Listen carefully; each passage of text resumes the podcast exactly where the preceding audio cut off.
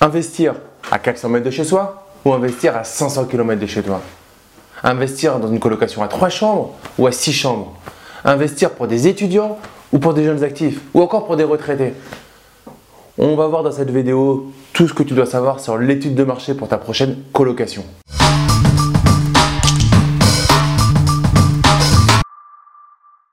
Yo les esprits gagnants, c'est Damien et bienvenue dans cette nouvelle vidéo. C'est ta première fois sur la chaîne, je te recommande fortement de cliquer sur le bouton s'abonner ainsi que sur la cloche pour recevoir mes pépites sur l'investissement immobilier. Donc dans cette vidéo, on va parler études de marché pour de la colocation. Donc si tu veux pas faire de la colocation, écoute quand même parce qu'à la fin tu voudras faire de la colocation. Et si tu veux faire de la colocation, ben tu es au bon endroit tout simplement. L'étude de marché pour une colocation. Donc premier point à savoir, c'est est-ce que tu es prêt à investir loin de chez toi? Est-ce que ton terrain de jeu, c'est toute la France? Ou est-ce que ton terrain de jeu, c'est à 3 km de chez toi? Ou est-ce que ton terrain de jeu, c'est à 2 heures de chez toi? Donc déjà, pour faire ton étude de marché, le premier point, savoir où tu es prêt à investir. C'est quand même super important. Et c'est pas grave, arrête d'écouter tout ce qui se dit sur YouTube. Je te dis que j'investis à distance et que je le fais, que je le gère à distance sans trop de soucis. Mais si toi, tu sais que ça va t'empêcher de dormir, ne le fais pas. Prends de la distance sur ce que tu entends sur Internet, sur les YouTubeurs, etc. Prends énormément de distance. Qu'est-ce que toi, tu es prêt à faire? Tu notes ça sur une feuille, étude de marché, colocation. Investir à distance, les pour, les contre. Investir loin, les pour, les contre.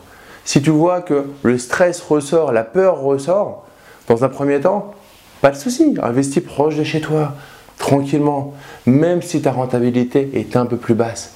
C'est pas très grave. Rien ne vaut ta santé, ce n'est que de l'argent.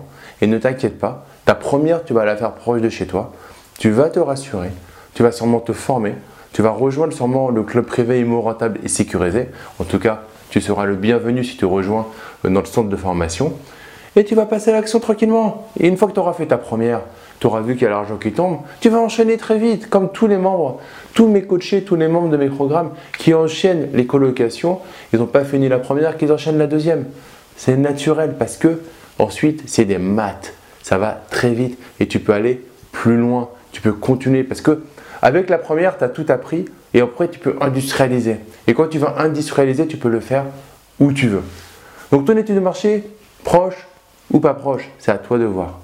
Ensuite, le nombre de chambres. Est-ce que tu veux plutôt 3, 3 chambres, 4 chambres, 5 chambres, 6 chambres, 7 chambres, 8 chambres, 9 chambres? J'accompagne des, personnes de mes cochers qui vont du 3 chambres à 7 chambres. Il n'y a pas de, mauvaise, de mauvais choix.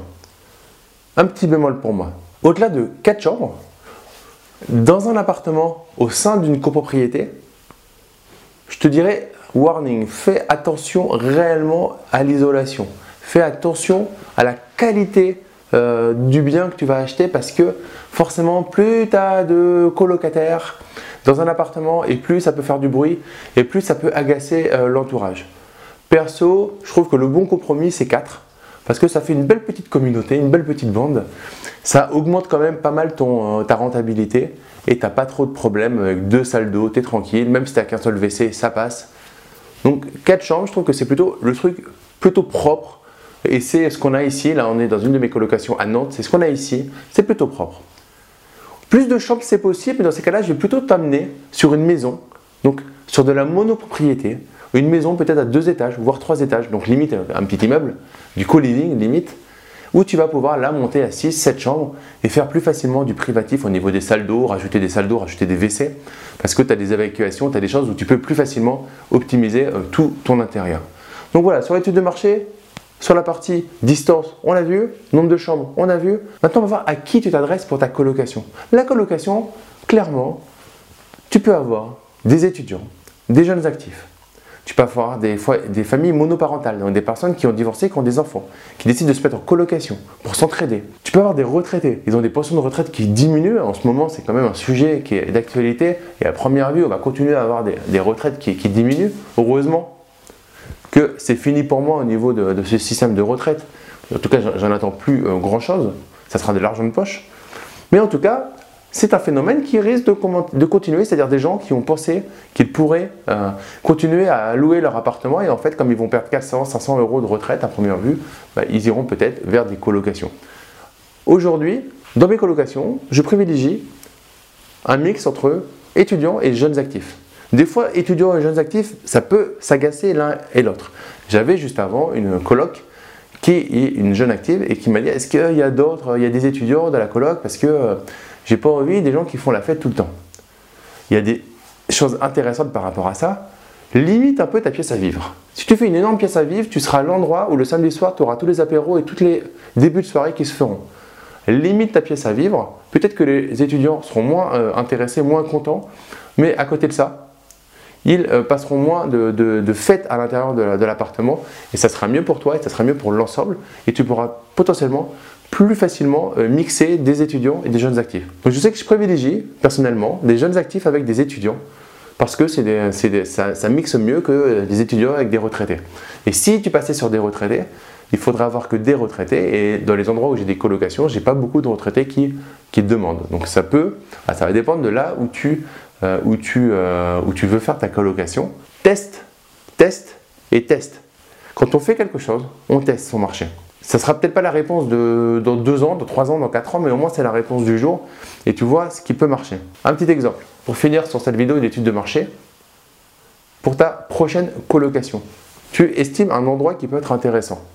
Tu mets une annonce sans préciser forcément le lieu.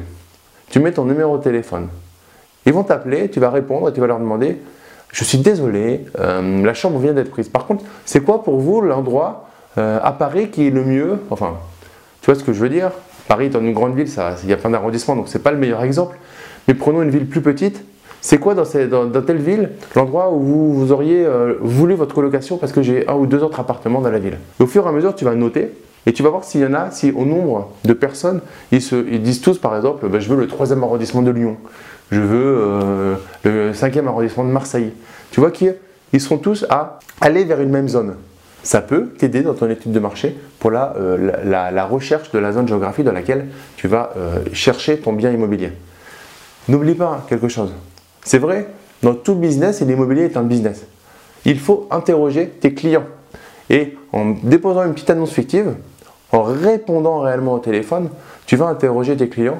Et interroger tes clients, c'est la meilleure façon de savoir exactement ce qu'ils veulent.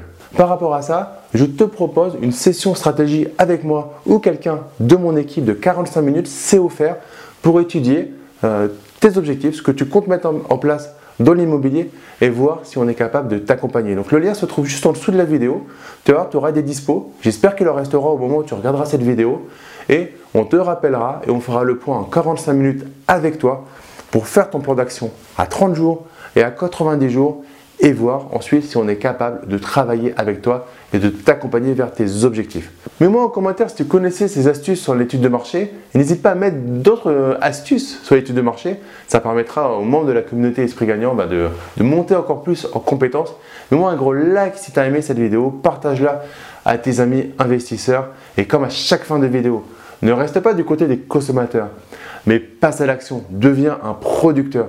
Je te dis à très vite, ciao ciao